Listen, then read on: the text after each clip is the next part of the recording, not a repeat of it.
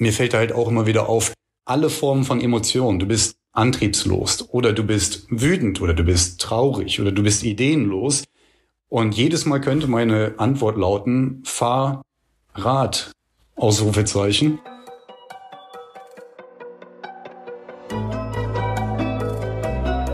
Forever Young, der Gesundheitspodcast vom Lanzerhof. Von und mit Nils Behrens. Das Rennradfahren im Frühling ist ein ganz besonderes Erlebnis. Nach den dunklen und kalten Wintermonaten erwacht die Natur zu neuem Leben, die Tage werden länger und die Temperaturen steigen langsam, aber stetig an. Für viele Radsportler markiert der Frühling den Start in die neue Saison, die mit Vorfreude und großer Erwartung verbunden ist. Wie man ideal in die Saison startet, erfahren wir heute. Der Lanzer Hof ist stolzer Partner des Bohrer Hans Grohe Teams seit 2014. Henrik Werner ist ein Coach des UCI World Teams. Hans-Jürgen Kalmbach ist der CEO von Hans Grohe, eines der Namenssponsoren der Mannschaft. Und er hat das Sponsoring so ernst genommen, dass er selbst zum passionierten Radsportler geworden ist. Wie es dazu gekommen ist und wie wir noch besser trainieren können, lernen wir heute. Herzlich willkommen, Henrik Werner und Hans-Jürgen Kalmbach.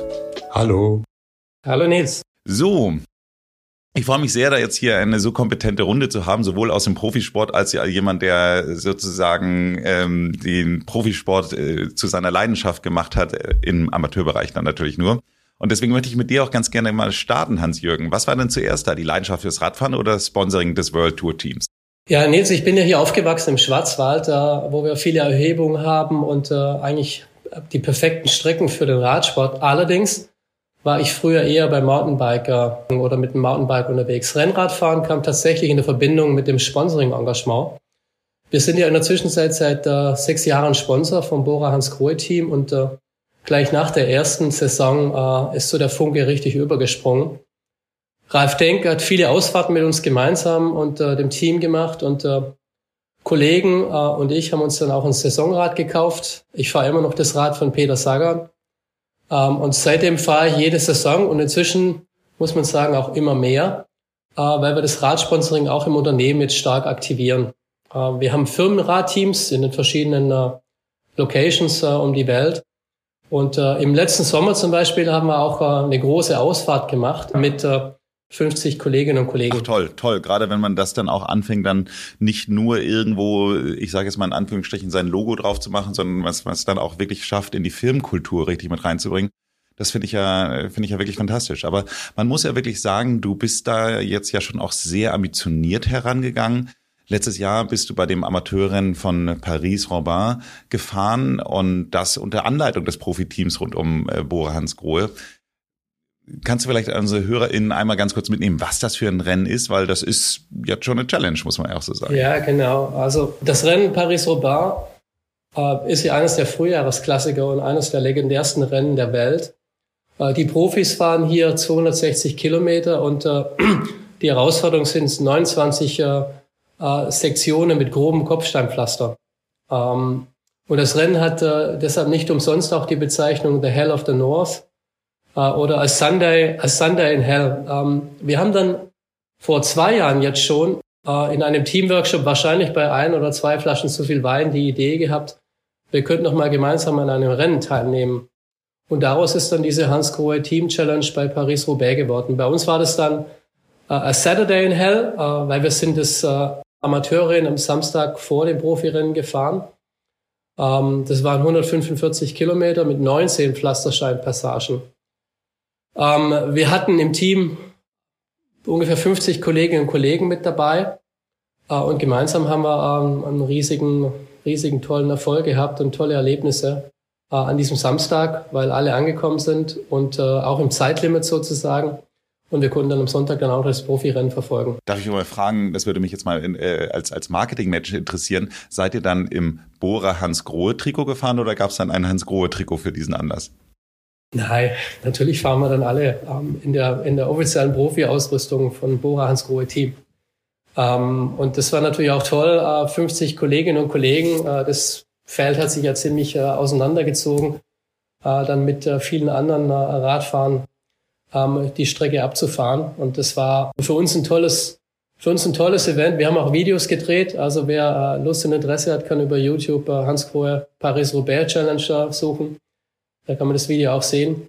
Es war eine große Herausforderung, die, die Strecke zu fahren. Nicht so wegen der Entfernung, aber eher wegen dem Kopfsteinpflaster. Oh, das glaube ich sofort. Also ich bin ja hier in Hamburg und äh, es gibt ja hier doch in den einen oder anderen, ich sag mal, traditionelleren Bereichen immer noch genügend Kopfsteinpflaster. Da gehe ich jetzt mit meinem ganz normalen Straßenfahrrad immer drüber und äh, selbst das hasse ich, ehrlich gesagt. Mit dem Rennrad äh, muss man da gar nicht drüber reden.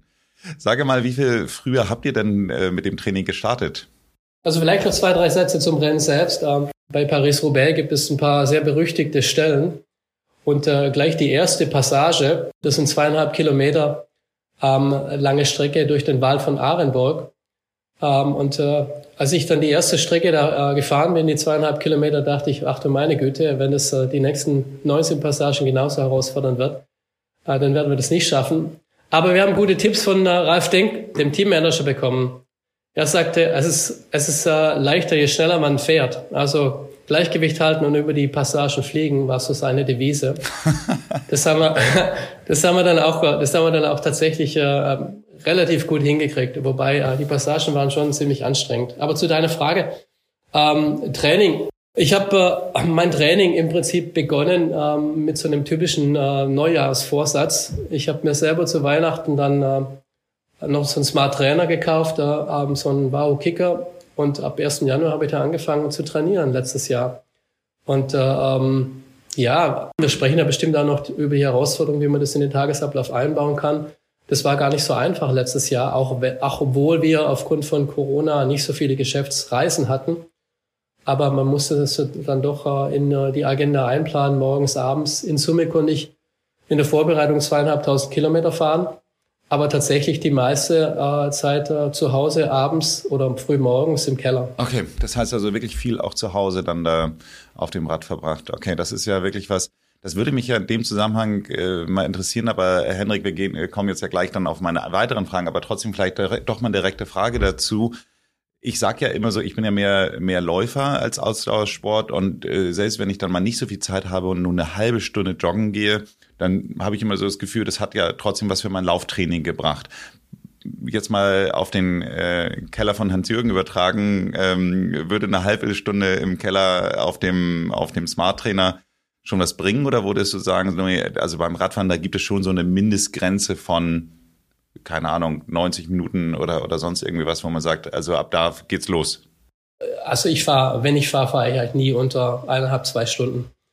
Weil im Keller, äh, je, nach, je nach Tour, du kannst ja das Simulation fahren, ähm, fahre ich eigentlich dann äh, pro Stunde 30 kmh oder 30 Kilometer pro Stunde. Also dann fahre ich so 50, 60 Kilometer.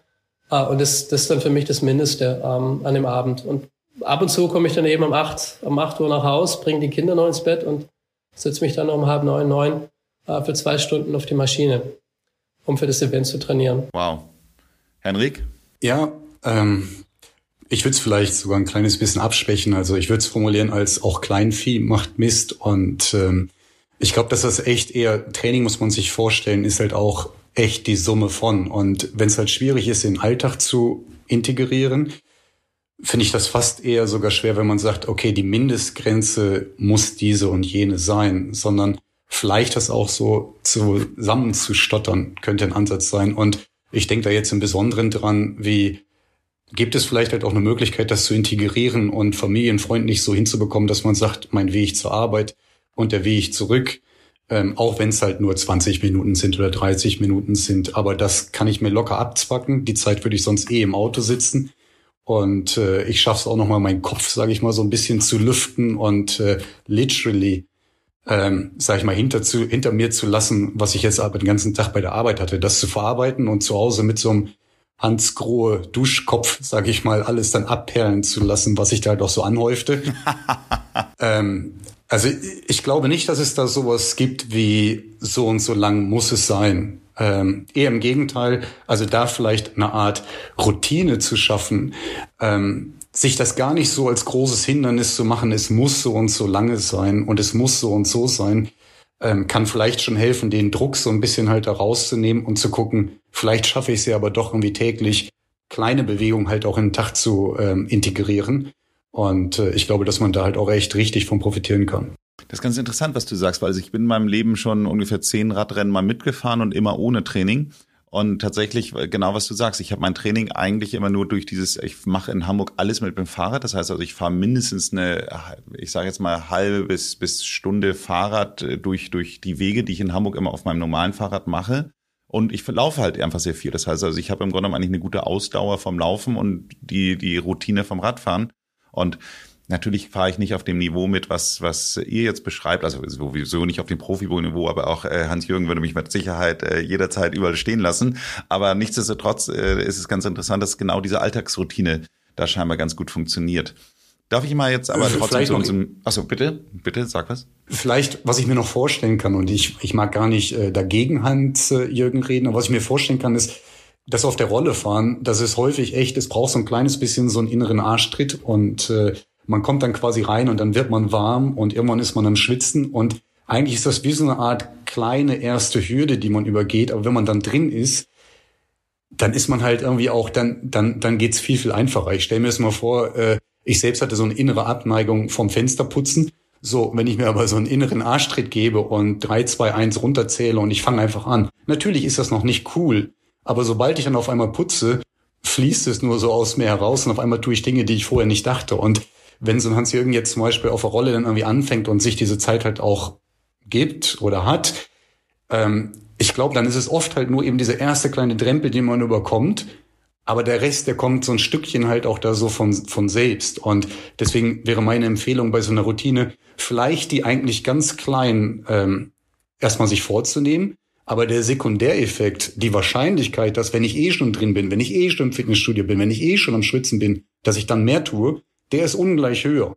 Wenn ich aber dann jedes Mal halt quasi vor dieser Hürde zurückschrecke, oh nein, und das ist so heiß und das ist so hart, ähm, dann wird das halt auch ungleich schwerer. Deswegen vielleicht, wenn man so eine Routine für sich installiert, kleine Ziele, aber wer weiß, vielleicht ist da richtig was möglich. Deswegen, ich kann mir gut vorstellen, dass Hans-Jürgen dann halt auch einfach mal sagt, ich mache jetzt eineinhalb Stunden im Abwasch. Ja, ich glaube, ich bin absolut bei dir, Henrik. Ähm, es war nur jetzt die Herausforderung, äh, letztes Jahr äh, für Paris-Roubaix fit zu werden, äh, innerhalb von zweieinhalb Monaten ähm, im Winter, weil äh, ich bin eigentlich nicht derjenige, der dann auch bei Schnee oder ähm, Regen äh, gerne mal für eine Stunde oder so draußen fährt. Und war eigentlich die einzige Möglichkeit, äh, ähm, über den Alltag hinaus äh, abends oder frühmorgens äh, zu fahren. Und damit wir dann äh, die Vorbereitung hinbekommt, da habe ich dann halt, wie gesagt, mindestens eine Stunde, eineinhalb Stunden gefahren. Aber wie du gesagt hast, im Sommer ähm, mache ich das genauso, ähm, weil morgens wird es schon früh hell. Äh, dann gehe ich auch um halb sechs mal los mit dem Rad und fahre mit dem Rad zur Arbeit äh, in den Sommermonaten. Äh, und abends dann, äh, wie gesagt, hier im Schwarzwald kann man dann ab und zu dann äh, eine schöne Runde auch drehen. Äh, fahre ich dann halt mal nicht den direkten Weg von 20 Kilometern nach Hause, sondern drehe eine Runde mit 50 Kilometer. Das geht dann schon im Sommer, aber im Winter äh, war das für mich ziemlich herausfordernd. Ähm, die Ausdauer aufzubauen, ein paar Kilometer ähm, zu bekommen innerhalb von ein paar Wochen. Aber damit gibst du mir die perfekte Steilvorlage für unser Hauptthema. Wir gehen jetzt mal davon aus, dass unsere HörerInnen vielleicht nicht so ambitioniert waren und äh, ganz so hart im Keller trainiert haben, sondern wir, diese Folge wird jetzt eben halt im April ausgestrahlt und äh, die Sonne scheint, der Regen ist ein bisschen weniger und äh, Jetzt soll sozusagen in die Saison gestartet werden. Henrik, du bist ja normalerweise für Profisportler zuständig. Das heißt also, deine Profisportler sind wahrscheinlich jetzt schon voll im Saft. Nichtsdestotrotz, äh, hast du vielleicht auch ein paar Tipps für unsere Amateure, HörerInnen, die ja jetzt äh, gerne aus der Winterpause kommen und wieder in Form kommen wollen?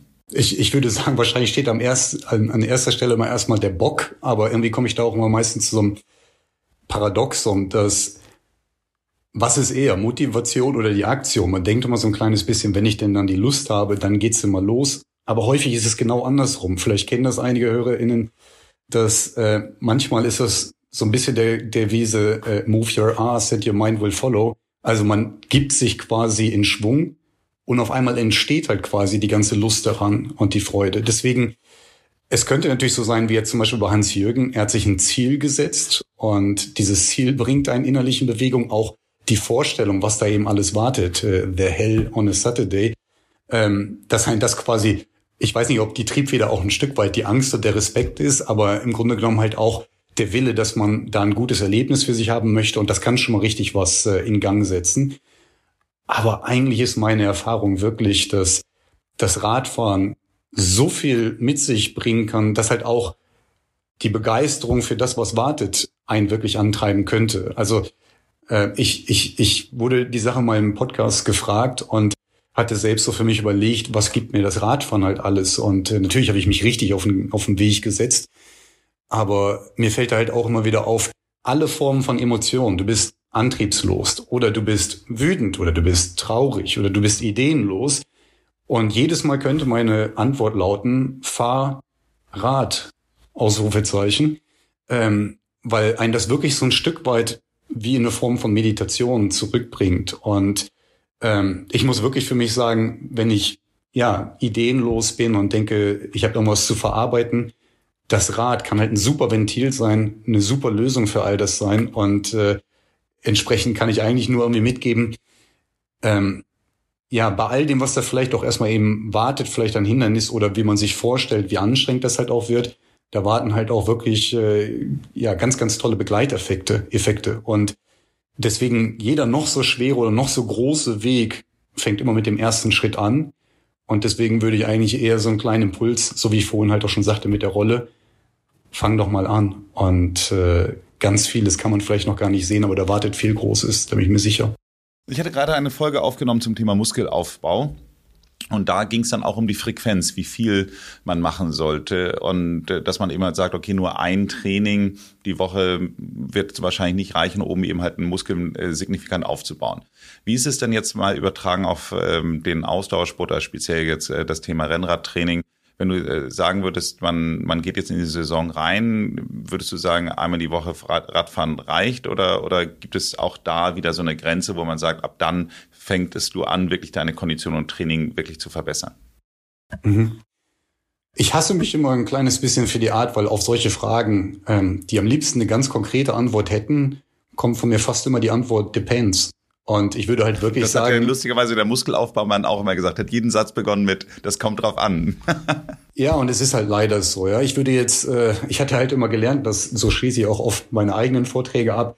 Unten drunter steht immer noch die goldene Regel. Und ich glaube, das ist, wenn man die in seinem Leben vergewissert äh, und sich komplett klar macht, dann läuft das halt alles. Die goldene Regel besagt, es gibt keine goldene Regel. Und ich glaube, dass da halt eben ähm, ja eine Fahrt eine Woche besser ist halt auch als keine. Gleichzeitig gibt es natürlich äh, Trainingsprinzipien und da gibt es auch das Prinzip der Beständigkeit beziehungsweise Konsistenz. Und ich glaube, wenn man da schafft, auch eine Form von Routine zu entwickeln, ähm, das Training auf eine Art beständig in den Alltag halt auch zu integrieren, dann ist das schon eine Sache, die, die richtig, richtig viel beiträgt. Und deswegen nochmal mein Tipp, vielleicht die Ziele gar nicht so hoch ansetzen, dass die Aktivierung und dass das halt auch so weit im Kopf wegscheint, dass man das überhaupt irgendwie bewältigt, sondern ja, eine kleine Schwelle zu setzen und versuchen, das halt auch regelmäßig in, in den Tag zu, äh, zu integrieren.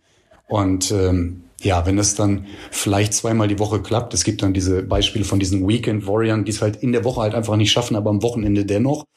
Ich glaube, in der Summe macht's halt dann quasi den Brei. Und ähm, ja, entsprechend ich glaube, da ist alles mehr als null willkommen. Ich möchte keine klare Regel setzen.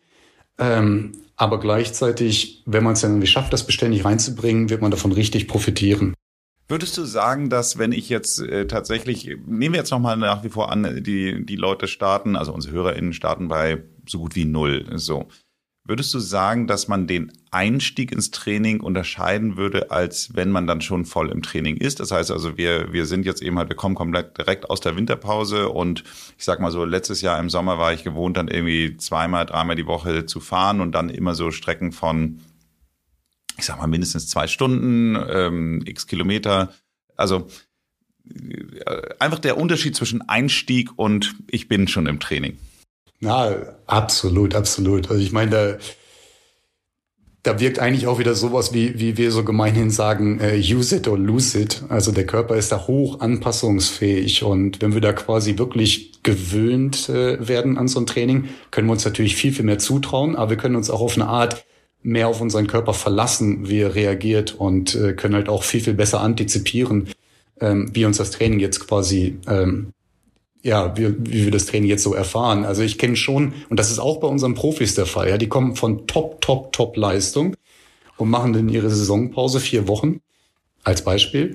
Und äh, die fühlen sich manchmal wie das erste Mal auf dem Rad und nach zwei Stunden bekommen sie Hunger oder sonst was und ähm, der Körper erinnert sich schnell, aber gleichzeitig ist der Anfang schon, schon mitunter holprig und deswegen würde ich schon empfehlen, dass man sich zumindest eine Form Sicherheitsriegel mitnimmt, dass man isst, bevor der Hunger kommt, sich da gut verpflegt und ja, und sorgsam mit sich ist. Ne? Also dann nicht gleich so viel beim ersten Training von sich verlangt. Ich kenne das so oft, ähm, dass Leute sich halt vorstellen und dann bin ich da unterwegs wie Rocky Balboa und sehen sich da quasi virtuell morgens mit den Boxhandschuhen und äh, der Kampf gegen die Kilos oder whatsoever. Aber da würde ich wirklich empfehlen, da etwas äh, behutsam mit sich äh, umzugehen und zu starten. Und dann wundert man sich, wie schnell eigentlich wirklich so ein Körper sich da gewöhnt und äh, erste Fortschritte zu sehen sind. Und da ist, glaube ich, auch schon so ein Ding, wenn man selbst merkt, wie so ein Körper sich anpasst und man ja funktionell so ein Stück weit äh, für diesen Sport besser wird, dann erlebt man halt auch Freude auf diesem Weg, wenn man sieht, wie man sich da entwickelt. Deswegen, ähm, ja, ruhig an. Take it easy, but take it. Für mich ist ganz interessant aus meiner Erfahrung mit den Ran äh, Rennradrennen, dass ich immer wieder das Problem hatte, in den Kurven wurde ich dann immer abgehängt. Das heißt also, wenn man in der Kurve abbremst und dann dieses aus der Kurve raus beschleunigen, das war immer so der Punkt, das hatte, das hat erstmal bei mir immer ein bisschen gedauert, bevor ich dann merkte, okay, hier musst du einmal ganz kurz mal richtig voll in die Pedale treten, damit du dann wieder auf diese äh, Geschwindigkeit kommst. Das heißt also dieses Schnelligkeitstraining. Jetzt, wenn ich das mal übertrage, wenn ich jetzt meine Marathonvorbereitungs- oder sonstige Wettkampfvorbereitung beim Laufen habe, dann ist es ja immer eine Mischung aus so Intervall, äh, und, und Ausdauer, sag ich mal. Mal so dann einfach Strecke machen oder aber eben halt bewusst diese Schnelligkeitsimpulse zu setzen. Ist das beim A, ist das beim Radfahren genauso und B, äh, macht es Sinn, so auch von Anfang an zu starten oder sollte man bewusst vielleicht so diese Tempo-Trainingsreize etwas nach hinten bringen, wenn man gerade jetzt äh, kalt sozusagen aus dem Winter kommt? Mhm. Äh, ja, im Grunde genommen wird man oft erst so dahin gehen, dass man sagt, okay, man baut erstmal ein solides Fundament und darüber fällt das halt auch echt dann auf einen fruchtbaren Acker und würde dann quasi vom Allgemeinen zum Spezifischen, von der Ausdauer halt hin dann halt auch zu den äh, Schnelligkeits- und auch zu den hochintensiven Formen und sowas dann überzugehen. Aber was du jetzt gerade halt auch selbst erwähnt ist mit den, ich hatte die Probleme in den Kurven und so weiter, das hört sich viel, viel mehr für mich halt auch an. Nicht unbedingt nach einem Schnelligkeitsproblem, aber dieses, äh, dass ich dann vielleicht mehr bremse und vielleicht mehr beschleunigen möchte, ähm, nach einer Geschichte halt auch, äh, ja, ich weiß nicht, ob ich das jetzt eine Angst vor Kurven, aber im Grunde genommen ist ja, durch jede Angst zu gehen, fordert halt eben, dass man halt auch durch sie durchgeht. Und besser werde ich halt nur, wenn ich das halt öfter fahre. Wenn ich Angst hätte, vom Zehner zu springen, muss ich vom Einer, vom Dreier, vom Fünfer und irgendwann kann ich das. Und aus der Angst entwickelt sich halt quasi das Vertrauen. Und äh, so würde ich das bei den Kurven halt quasi halt auch sehen, dass man eine Form von Vertrauen gewinnt für, für seine Reifen, dass man weiß, wie sich die Maschine bewegt, dass man vielleicht sich sogar auch ein bisschen informiert, wie man denn so eine Kurve ansteuert und ähm, ja, und irgendwann wird einem das halt Stück für Stück halt auch gelingen, dass man sich viel, viel sicherer führt, führt und entsprechend halt auch mehr Geschwindigkeit mit um die Kurve bringen kann. Und ähm, ja, die Geschichten, dass man dann irgendwann später sagt, ich möchte spezifisch nochmal hier was in der Schnelligkeit und so tun. Ich denke, das sind Nuancen. Ich glaube, dass man jetzt gar nicht den Zuschauern mitgeben muss, ähm, und daran musst du denken und hieran musst du denken. Und auch das musst du beachten, weil dann wirkt das so wie, ich sehe vor lauter Bäumen den ganzen Wald nicht mehr sondern setz dich doch erstmal in Bewegung. Und äh, ganz viele Sachen folgen dann wirklich auf so eine Art durch die ganze Gewöhnung halt auch für sich selbst. Und äh, genau. Also es gibt diese Trainingsprinzipien, die das besagen, und die würden wahrscheinlich erstmal wirklich einen Aufbau einer soliden, soliden Fundaments besagen. Aber äh, ich glaube, die anderen Sachen, die sorgen ein Stück weit halt auch für sich. Ah, ja, absolut. Also ich mache Ausdauertraining. Ich äh, versuche auch zu laufen, wenn ich auf Geschäftsreise bin und mein Rad nicht dabei habe, dann äh, gehe ich auch mal joggen, ähm, schiebe Krafttraining ein und äh, ab und zu auch leistungsschweren Tests. Also Intervalltraining mache ich auch, um, um an Geschwindigkeit und Dynamik zu kommen. Das, äh, da sprichst du was ganz Interessantes an, das Thema Kraft und Ausdauer sozusagen. Also äh, ist es denn üblicherweise so, jetzt mal für die Profisportler gesprochen, aber vielleicht auch, was du an, an den Amateuren empfehlen würdest, Henrik, auch zusätzlich richtig in die Kraftarbeit zu gehen? Das heißt also, äh, geht man auch als, als Rennradsportler, sollte man dann auch ins Gym gehen? Ähm Also ich, ich muss gerade eben gestehen, ich fühle mich immer so ein kleines bisschen ähm, zwischen den Zeilen, weil wir haben natürlich mit Hans-Jürgen jetzt auch jemand, das muss man sich mal eben vorstellen, was er da für eine Herausforderung sich gesucht hat mit dem Paris-Roubaix. Das ist bestimmt nicht das, was sich jeder Mann, jede Frau äh, einfach so erstmal vornimmt. Und er ist natürlich auch in einem trainingstechnisch, sage ich mal, in einem höheren Trainingsalter. Und äh, deswegen halt auch diese ähm, ja, diese Spezifikation mit den Intervalltraining und an der, an der Schnelligkeit was zu tun, auch an dem Krafttraining. Ich mag nochmal zurück, wenn ich meinen Hut aufsetze für, ich möchte aus dem Winter mich überhaupt erstmal in Gang zu setzen, dann mag ich mal gar nicht so viele Hindernisse jetzt quasi dann irgendwie aufstellen, zu sagen, und das brauche ich, und das brauche ich, und das brauche ich. Das hatte ich ja, glaube ich, gerade auch gesagt. Ähm, bei dem Krafttraining würde ich fast sagen, dass das Rad ist da halt echt wirklich ziemlich gnädig. Äh, man sagt ja auch immer so schön, kommt Zeit, kommt Rad, das Körpergewicht wird getragen.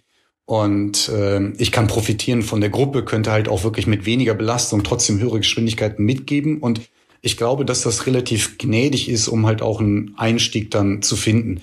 Wenn man dann denn weiterkommt, glaube ich, dass man gut daran tut, halt auch was für die, die eigene Statik in dem Sinn, also für die, für die ähm, Körperspannung, für die Körperstabilität äh, zu tun.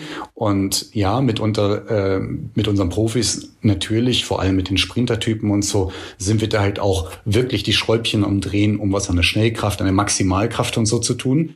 Aber gleichzeitig scheue ich mich jetzt davor erstmal, wenn man sagt, ich möchte jetzt ähm, ja in meinen Tag familienfreundlich ähm, Stunden und meine Ausdauer verbessern auf dem Rad, dass man sich vielleicht noch eine Art Mental Load mit reinholt, weil ah, ich muss auch noch ins Gym und ich muss auch noch dies. Ich glaube, einige Übungen zu Hause ähm, mit eigenem Körpergewicht und hinzugefügt dann mit äh, den Stunden, die man auf dem Rad dann irgendwie noch für sich abzwacken kann, da ist man schon sehr, sehr gut bedient. Wenn man natürlich dann irgendwann so weit kommt äh, wie ein Hans-Jürgen und sich solche Herausforderungen annimmt, wird nochmal totalen Respekt für die Sachen. Ähm, dann können wir über so, solche Sachen uns halt auf jeden Fall unterhalten. Okay, dann unterhalten wir uns doch trotzdem noch mal über das Thema Intervalltraining, weil mich würde schon mal interessieren, nehmen wir jetzt mal an, wir sind so ein bisschen, wir haben jetzt die ersten zwei, drei Wochen Training hinter uns, wir sind jetzt so ein ganz klein bisschen wieder ans Rad gewöhnt. Was würdest du sagen, wie häufig würdest du unseren HörerInnen empfehlen, das Intervalltraining in die Woche einzubauen? Nehmen wir jetzt mal an, wir haben drei Trainingsslots oder meinetwegen auch mal nur zwei Trainingsslots ähm, ist es dann so, dass ich dann sage, heute mache ich nur Intervalltraining oder ist es dann eher so, versuche es immer zwischendurch bei jeder Tour, bei jedem, jedem Fahrradfahren mal zwischendurch mit reinzubauen? Gute Frage. Ähm, also gru grundsätzlich erstmal, wenn ich sowieso, was ich zwei Trainingsslots habe oder sowas und ich gehe jetzt einfach mal davon aus, genügend Zeit dazwischen, mich halt auch wieder davon zu erholen, muss man natürlich sagen, dass in so einem Intervalltraining viel mehr Reiz gesetzt wird, beziehungsweise halt auch ähm, ja mehr rauszuholen ist in der gleichen Zeit.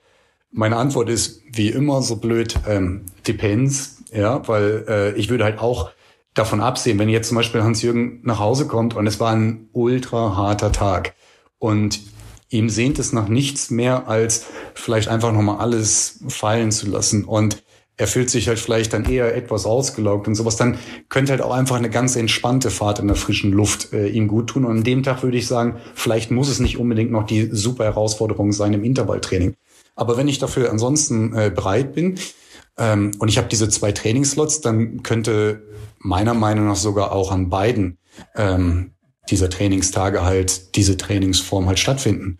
Und äh, ich glaube, dass Hans-Jürgen das letztes Jahr halt auch in der Vorbereitung auf Roubaix gemacht hat, ist, der Körper, muss man sich vorstellen, der reagiert super, super träge. Das kennst du wahrscheinlich auch beim Laufen. Wenn du losläufst, der kommt halt langsam hin, der Puls, dann bleibst du an der Ampel stehen und der ist immer noch relativ hoch. So, man kann sich diese Trägheit halt auch einfach zunutze machen, indem man sagt, ich mache kurze, unterbrochene Stücke. Also ich fahre 30 Sekunden knackig und fahre dann wieder 20 Sekunden locker als Beispiel. Und weil eben die Atmung und der Puls und äh, ja der Körper halt eben so viel nachschwingt, ist alles noch auf einem sehr hohen Niveau und man schafft es dann quasi, den Körper auszutricksen und äh, den die ganze Zeit so am Laufen zu halten. Und deswegen diese Intervallformen, die sind halt völlig geläufig und äh, ja, ich kann mir gut vorstellen, wie gesagt, wenn die Zeit dazwischen passt, um sich davon auch wieder zu erholen, dass das an beiden Tagen der Woche halt auch stattfinden kann. Es macht halt auch wirklich, es macht halt viel Spaß und man spürt sich halt immer so richtig. Diese Intervalle, wie lang würdest du sie aber üblicherweise dann setzen? Das heißt also, äh, ich sage jetzt mal, dieses Schnellfahren, äh, ich fand jetzt über die 20 Sekunden, finde ich überraschend kurz, ehrlich gesagt. Wobei ich war jetzt am Wochenende gerade im Boxtraining, da sind 10 Sekunden schon sehr, sehr lang. Ähm, Aber trotz allem, ich finde 20 Sekunden kommt mir wie ein relativ kurzer Impuls vor. Was wäre so eine klassische Impulslänge? Also es hängt natürlich davon an, was man jetzt so ansprechen möchte, aber als, als, als Beispiel wieder, wenn der Hans-Jürgen sagt, ich möchte meine Sauerstoffaufnahme äh, verbessern, also quasi meinen Motor irgendwie so ein bisschen ausbilden und ich möchte wirklich, dass ich mich atmungstechnisch an mein Limit bringe, dann ist eine übliche, äh, ein übliches Protokoll könnte sein, ich fahre 40 Sekunden richtig knackig und mache dann nur 20 Sekunden Pause. Die Pause ist zwar lohnend, aber in diesen 20 Sekunden, da geht der Puls, der vielleicht schon auf 160, 170 Schläge gestiegen ist, der geht kaum runter. Vielleicht fünf, sechs, sieben, acht Schläge und es geht schon wieder los. Ja, es ist äh, super, super kurz, äh, kurzweilig und ähm, ich würde sagen, vielleicht fängt man einfach an mit zweimal acht Minuten von dieser Serie, 40 Sekunden knackig, 20 Sekunden ruhig und äh, da kann man sich halt auch steigern, dass man das später vielleicht sogar dreimal oder sogar viermal bis hin zu zehn Minuten, dass man nachher 20, 30 Minuten summa summarum sich in diesem Bereich bewegt hat, wo man so richtig pustet. Und ähm, das ist, das ist ein übliches Protokoll, was man auch bei uns bei den Profis so findet. Vielleicht eine andere Zahl auf dem Tacho, aber ansonsten genau das gleiche in der Bewältigung. Ich habe eine Frage mal an euch beide. Ähm, vielleicht, jetzt muss ich mal überlegen, wer sie zuerst beantwortet, aber ich stelle mir so vor, wenn ich mir jetzt so Hans-Jürgen auf seinem, seinem, im, in seinem Keller vorstelle und ich hatte ja gerade schon mein Kurvenproblem angesprochen, so, also reden wir mal über das ganze Thema Fahrtechnik an sich. Ähm, das kannst du natürlich auf so einem Home-Trainer zu Hause nicht so richtig trainieren. Das heißt also, äh, was, was, was macht man da? Also A, wie hat es Hans-Jürgen gemacht, aber auch Henrik, wie, wie würdest du das denn empfehlen, wenn man tatsächlich weiß, dass man eigentlich den Großteil der Vorbereitung auf einer Rolle oder auf einem, auf einem Smart Trainer hinter sich bringt, äh, dann braucht man ja trotzdem eine gewisse Fahrtechnik einfach. Ähm, nur, nur, die Rolle wäre, nur die Rolle würde ja auch nicht funktionieren, ähm, Nils. Äh, ich bin unter der Woche meistens auf der Rolle, ähm, weil da komme ich eben erst abends nach Hause. Ich habe zwei kleine Kinder und da will ich das Wochenende auch nicht äh, vier, fünf Stunden auf dem Rad äh, unterwegs sein. Deshalb äh, wenn, dann mache ich ja früh morgens mal eine Tour und fahre dann tatsächlich einmal eineinhalb, zwei Stunden draußen, äh, damit ich auch irgendwo Straßenerfahrung bekomme. Und hier im Schwarzwald, da bist du direkt dann entweder das Tal entlang, da bist du auf der Ebene, oder wenn du in die Berge möchtest, da bist du auch schnell bei einer 700, 800 Meter Erhebung. Also da, da kannst du es auch äh, schnell dann äh, hier in der Umgebung machen. Aber nur die Rolle würde ja auch nicht funktionieren. Also ich versuche so unter der Woche ähm, jetzt bei dieser Witterung äh, zu Hause äh, abends zu fahren und äh, am Wochenende auch mal rauszugehen, wenn es nicht gerade regnet. Und äh, je, je besser die Witterung und äh, auch die Temperaturen werden, jetzt kannst du ja auch mit 10, 10 Grad gut draußen schon fahren, äh, kannst du auch dann gut rausfahren. Und im Sommer ist es dann eh anders. Also da kannst du auch morgens, abends noch fahren. Ja, meine Antwort wäre auch, glaube ich, ganz einfach. Es ist so ein bisschen Learning by Doing. Äh, mir ist völlig klar, dass äh, das Swift-Fahren jetzt nicht einfach auf draußen übertragbar ist. Also draußen fliegen einfach keine Bananen rum und man äh, muss irgendwelche, man kann auch nicht durch Leute durchfahren oder so. Aber ähm, ich glaube, dass, dass das halt einfach dann wirklich mit dem Fahren selbst kommt. Meine Antwort wäre ansonsten noch Bewusstsein.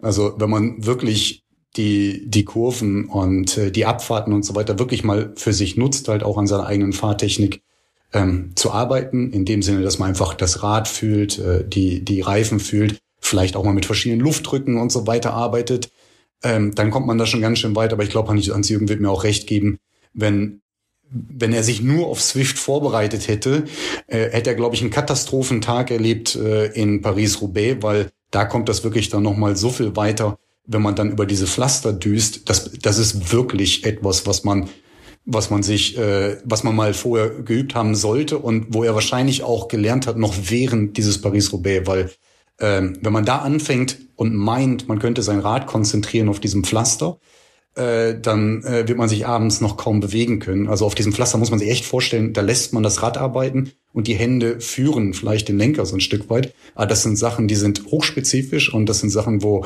Hans-Jürgen sicherlich auch vorher nicht nur Erfahrungen gemacht hat, sondern sich halt auch wirklich mental darauf eingestellt hat, das wird, das wird, das wird eine Hölle. Ja, wir haben natürlich auch hier im Schwarzwald ab und zu ein paar kleinere Orte mit Pflastersteinen, aber nichts vergleichbar wie in Paris-Roubaix. Mhm. Ähm, das, das stimmt schon. Was ich auch noch sagen wollte, es ist dann auch wichtig, ab und zu im Team draußen zu fahren, weil gerade in Paris-Roubaix ähm, mit so vielen Leuten auf der Strecke zu sein, äh, wo bei den Pflasterpassagen es auch immer wieder gefährlich ist entweder wegen technischen Schäden oder auch wegen Stürzen. sich da abzustimmen im Team, äh, äh, wer, wer vorne fährt, äh, wer wo fährt, äh, ist auch wirklich wichtig. Deshalb nur auf der Rolle würde auch nicht gehen. Also man braucht dann auch äh, die Erfahrung auf der Straße und äh, natürlich auch im Team. Ich glaube auch, das ist einer der ganz entscheidenden Punkte, dieses im Team fahren, auch so diese Nähe, dieses Windschattenfahren überhaupt, dass man das gewohnt ist. Und ich würde auch behaupten, ähm, das äh, argumentiere ich zumindest immer wieder, ich bin jemand, der gerade mit dem Rennrad dann immer sehr, ja, du, Henrik hat schon so ein bisschen als Angst bezeichnet, ich glaube, das würde ich auch sogar mit unterschreiben, bin da schon immer sehr drauf bedacht zu gucken, wie das Fahrrad liegt, ob ich da irgendwie ähm, quasi in den Kurven auch vielleicht ein bisschen rutsche oder sonst irgendwie was. Also ich bin da schon, äh, ich sag mal so, sehr drauf bedacht, dass ich jede Bodenwelle und allen drum und dran dann irgendwie auch ernst nehme. Und ich glaube, es ist so ein Mountainbiker, der dann jahrelang dann irgendwie über Stock und Stein gefahren ist. Ich glaube, da bist du auch noch ein bisschen cooler, wenn da irgendwie ein Kopfsteinpflaster kommt, als ich es wäre, mit Sicherheit. Aber kommen wir doch mal zu einem ganz anderen Thema äh, dem Thema Ernährung. Wenn ich jetzt, ähm, also vielleicht grundsätzlich frage, wie wichtig ist die Ernährung und dann aber auch in dem Zusammenhang, wie, wie wichtig ist sie speziell, wenn man eben halt auf so ein Ziel hinarbeitet. Also hattest du auch einen Ernährungsplan in deinem, in deinem Trainingsplan, Hans-Jürgen? Ich war ziemlich glücklich, weil ich habe natürlich mit den Kollegen aus dem Bora Hansgrohe Team äh, erfahrene Trainer, die uns einen Trainingsplan geschrieben haben, mir und den Kollegen. Äh, und Ernährung äh, gehört natürlich genauso da dazu. Und äh, ich habe sehr stark auf die Ernährung geachtet äh, bei Paris-Roubaix. Wir sind jetzt aktuell in der Vorbereitung äh, von der zweiten Challenge, äh, Lüttich, Lüttich Bastogne Lüttich. Da ist die Herausforderung eine andere, weil wir haben da sehr viele Höhenmeter zu überwinden, nämlich äh, bei 5, 150 Kilometer Entfernung so zweieinhalbtausend, etwas mehr als zweieinhalbtausend Höhenmeter. Ähm, das wird da die Herausforderung sein. Insofern achte ich jetzt noch viel mehr auf die Ernährung wie bei Paris-Roubaix weil jedes Kilo, ähm, der sich nicht den Berg hochschleppen muss, ist ein Vorteil. Ähm, und da achte ich natürlich auf Ernährung. Also ich, ich lasse viele Kohlenhydrate weg, äh, versuche viel äh, Gemüse, Proteine zu haben. Pizza bleibt dann halt mal äh, weg. Ähm, weniger Alkohol, wenn es möglich ist, weil mit Geschäftsreisen kannst du den Kunden auch nicht immer sagen, heute mal kein Glas Wein. Aber da versuche ich schon über eine spezifische Ernährung auch tatsächlich meinen Körper fit zu halten und nicht zu viel Kilo zuzulegen. Okay. Und äh, Henrik, wie, wie sieht bei dir aus? Jetzt nicht bei dir persönlich, sondern bei dem, was du quasi jetzt unseren HörerInnen empfehlen würdest. Also ich finde es immer so lustig, weil das ist so. Äh, ich erinnere mich noch an meine allerersten Marathon, wo man dann diese diese Pasta-Party am Abend vorher hat. Und dann denkst du immer so, ja, Pasta ist total super irgendwie für für für Läufer und sowas allen drum. Und dann hatte ich natürlich gar keine Ahnung davon dem ganzen Thema. Deswegen finde ich es so lustig, dass ähm, Hans-Jürgen jetzt auch speziell nochmal sagt, Kohlenhydrate weglassen, äh, weil man ja immer denkt, so, nein, aber irgendwie brauche ich die ja dann, dann doch, wenn ich dann irgendwie in diese harte Belastung reingehe. Aber deswegen klär uns doch mal auf, was du empfiehlst. Ich glaube, ich glaube, das, das hat auch Hans-Jürgen so nicht gemeint oder das kommt hier ein bisschen in den falschen Mund. Das ist genau das Gleiche, was mich gerade erst eben aufschrecken ließ im Sinne von, wenn die HörerInnen ähm, das jetzt irgendwo falsch verstehen. Natürlich, und das ist auch bei Hans-Jürgen der Fall, er wird mir sicherlich recht geben, ist, äh, sind Kohlenhydrate his best friend äh, bei Lüttich-Bastogne und auch in Paris-Roubaix. Also letzten Endes ist das der Treibstoff, der dich voranbringt und es ist natürlich halt auch das, was er halt braucht, wenn es halt eben um Performance geht. Also wenn er dann quasi eben da wirklich fährt.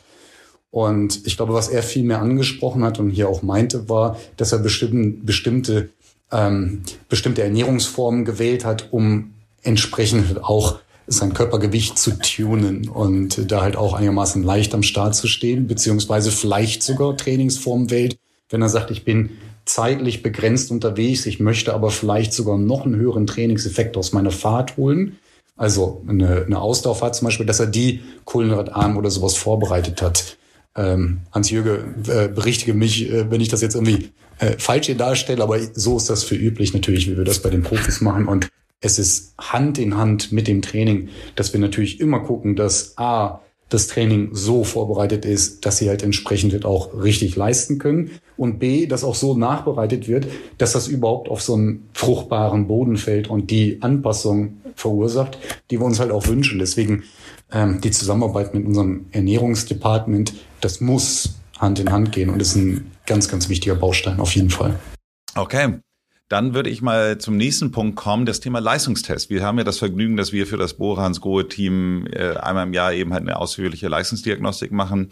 Und äh, das ist ja auch ein ganz wichtiger Bestandteil eben halt zur Verortung des Teams. Jetzt ist die Frage, sollte man das auch als jemand, der jetzt, sage ich mal, in die Saison einsteigen möchte, auch machen? Dann wäre natürlich die Frage, wann ist der richtige Zeitpunkt? Wenn ich jetzt, sage ich mal, völlig kalt aus dem Keller komme, nee, im Keller steht das Rad, äh, in dem Fall insofern ein schlechtes Beispiel, aber wenn ich, äh, nehme jetzt mal an, wirklich nichts über den Winter gemacht habe, macht es dann, äh, sage ich mal, Sinn, direkt in eine Leistungsdiagnostik zu gehen oder würdest du dann sagen, nee, fang doch erstmal an zu fahren und dann sollte man erstmal gucken, weil äh, ansonsten wird in der Leistungsdiagnostik wahrscheinlich nur rauskommen, dass du im Augenblick gar nicht kannst. Ja, ich würde, ich würde sagen, dann eher letzteres. Also genau, wenn man, wenn man wenn man diese Konfrontation für sich wünscht und, sage ich mal, den Leidensdruck erhöhen möchte, wie, ach du Scheiße, ich muss echt was tun, dann ist das eine gute Möglichkeit, seine erste Fahrt auf einer Leistungsdiagnostik zu machen.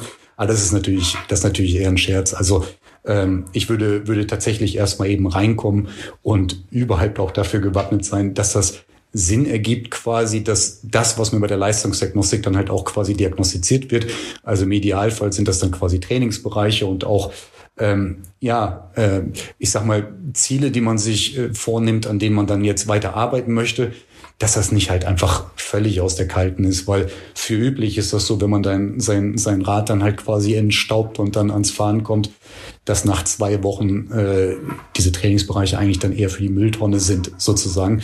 Deswegen ähm, würde ich erstmal eben reinkommen. Ich finde, dass das Pulsverhalten relativ stabil halt auch ist und dann eigentlich man eine gute Idee bekommt, ähm, ja, in welchen Bereichen halt quasi halt auch vom, vom, vom Puls her man sich dann aufhalten möchte.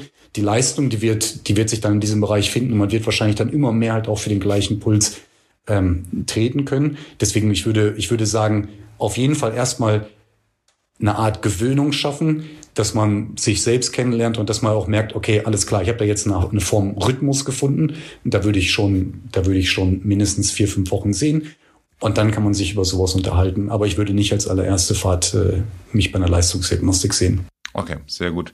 Sag mal, was würdest du denn sagen, wenn man dann eben halt äh, das einmal gemacht hat und dann, sag ich mal, diese Bereiche dann so festgestellt hat und dann regelmäßig trainiert, wann würdest du es wiederholen? Mit welchem Abstand? Ja, also man muss sich wieder vorstellen, genauso wie der Körper träge ist mit all seinen Systemen, was die Atmung und so weiter angeht, ist halt äh, Training halt auch eine Form, die ja wo es halt auch einfach Glauben in den Prozess braucht. Das ist, wie jeder von uns das kennt, jeder hat die Routine mit dem Zähneputzen. Einmal Zähneputzen vergessen, das macht nichts. Aber würde ich das halt ja quasi jetzt ganz oft vergessen, macht das was. Gehe ich ins Fitnessstudio und stemme einmal die Eisen, ja, dann komme ich nicht zurück und sehe aus wie Arnold Schwarzenegger. Und äh, keiner kann mir die Regel geben, okay, nach dreimal ist das so oder nach fünfmal ist das so. Aber jeder weiß, wenn ich das für eine bestimmte Zeit tue, dann wird es irgendwann Anpassungen geben. Und so ist es beim Training halt eben auch es braucht eine gewisse Zeit. Man würde jetzt, wenn man jetzt auf muskulärer Ebene und dass sich wirklich auch Faserstrukturen ändern schaut, äh, würde man über zwei Monate vielleicht sogar ein bisschen mehr quatschen, würde ich jetzt auf ähm, Zellorganellen, also Mitochondrien und so weiter halt gucken, tut sich nach vier, fünf Wochen schon was. Aber um jetzt halt wirklich ein gutes Abbild zu bekommen, würde ich sagen, nach einer bestimmten, nach einem bestimmten Trainingszyklus, ich nenne jetzt einfach mal zwei, drei Monate, ähm, da könnte man halt schon sehen, ähm, wie sich das entwickelt hat. Und äh, bei unseren Fahrern ist es natürlich halt auch so, dass wir uns überlegen, okay, diese oder jene Intervention, die überlegen wir uns und wir wollen halt auch immer wieder ja ein kleines bisschen die Bestätigung dafür, was halt auch wirklich Motivation äh, äh, ja, geben kann, wenn man sieht, okay, wir tippen in die richtige Richtung an, dass wir uns hier und da immer wieder äh, kleine ja, Leistungstests überlegen und die Fahrer haben fast alle so ein Leistungsmesser mit am Rad, dass wir halt quasi halt auch über die Zeit verfolgen können. Ah ja, spannend. Äh, jetzt kann ich das und das wirklich schon viel, viel länger und äh, es bewegt sich in die Richtung, in die wir es bewegt haben wollen. So, also deswegen würde ich jetzt einfach mal so sagen, drei Monate sowas, das wäre schon ein guter, guter Rahmen. Du hattest die Weekend Warrior schon angesprochen. Wenn ich jetzt am Wochenende nur Zeit habe, um wirklich zu fahren, in der Woche dann eben halt nehmen wir jetzt einfach mal an, gar nicht dazu komme, dann möchte man oder möchten viele wahrscheinlich dann sagen, okay, dann fahre ich Samstag und Sonntag. Wenn ich jetzt Samstag und Sonntag fahre, könnte man äh, dann sagen, damit auch eine gewisse Erholungszeit vielleicht irgendwie damit berücksichtigt wird, könnte man dann irgendwie sowas sagen wie, keine Ahnung, dann fahr lieber am Samstag eine etwas längere Strecke, aber dann in einem für dich etwas ruhigerem Tempo und mach am Sonntag dann eine kürzere Strecke mit Intervall oder oder macht genau andersrum Sinn oder oder wie wäre sozusagen eine wie sieht der sozusagen Shortcut für Weekend Warriors aus? Mhm. Meine blöde Antwort mit dem Depends, aber ich würde wahrscheinlich sogar eher bei dem zweiten Beispiel erstmal bleiben, dass man sagt, okay, am Samstag, da habe ich die ganze Woche hinter mir, äh, vielleicht schare ich schon mit den Hufen. Äh, äh, ich sag mal, vom Kopf her bin ich frisch und hoffentlich die Beine halt entsprechend auch. Also eigentlich sind die Bedingungen voll dafür da. Heute kann ich zünftig reintreten und ähm, würde wahrscheinlich da halt diese Intervallform für mich wählen. Und am nächsten Tag, wenn der Körper halt schon so ein kleines bisschen Ermüdung hat und äh, vielleicht auch die Muckis da schon ein bisschen in Mitleidenschaft gefahren sind, eine Ausdauerfahrt in Anführungsstrichen geht immer. Ähm, da vielleicht nochmal einfach eine schöne Fahrt mit, äh, mit ein paar Leuten oder sowas und dann dort den Ausdauerreiz zu suchen. Einfach auch schon dass man ja ein kleines bisschen die Vorermüdung mit reinnimmt und, und die quasi den Reiz nochmal fast auf so eine Art erhöht. Ähm, von daher würde ich wahrscheinlich dann ersten Tag das etwas intensivere, zweiten Tag die Ausdauer. Wie wichtig findest du die Varianz des Streckenprofils? Oh, wenn man jetzt, ich finde ganz witzig, dass ich mich jetzt immer fast wieder bei den Trainingsprinzipien, die ich im ersten Semester äh, Sportstudium oder sowas behandelt habe und jetzt ewig nicht aus meinem Mund gekommen sind. Aber ähm, da ist das Prinzip der Varianz äh, halt auf jeden Fall auch eines. Das heißt, würde ich quasi immer den gleichen Reiz geben und würde was anderes erwarten. Ähm, ja, wenn es halt so ein bisschen wie Albert Einstein äh, schon sagt, dann wäre das so der Wahnsinn. Also im Grunde genommen braucht es halt auch braucht es halt auch neue Reize und ähm, gerade so wie Hans-Jürgen halt auch vorhin schon gesagt hatte, da gibt es dann Rennen mit mit Kopfsteinpflaster jetzt in Lüttich-Bastogne wartet was völlig anderes. Also es braucht halt auch wirklich, dass man so ein kleines bisschen antizipiert und ja, die speziellen Sachen quasi so ein bisschen ausbildet. Bei unseren Radprofis ist das halt so, dass im Jahr alle möglichen Herausforderungen warten und dass es einfach nur sinnvoll ist, dass man halt auch breit aufgestellt ist und seinen Werkzeugkasten, äh, sage ich mal, nicht in Form von Trennkost und äh, nur, nur auf Swift oder sowas dann ausgebildet hat, sondern ja, dass man da ein breites Spektrum abdeckt. Und äh, von daher, ähm, ja, finde ich das finde ich das zwar nicht nur ratsam, sondern ich finde es halt auch belebend und spannend, wenn es einfach nicht jeden Tag das Gleiche wird, sondern man sich halt auch nochmal völlig anders erfährt.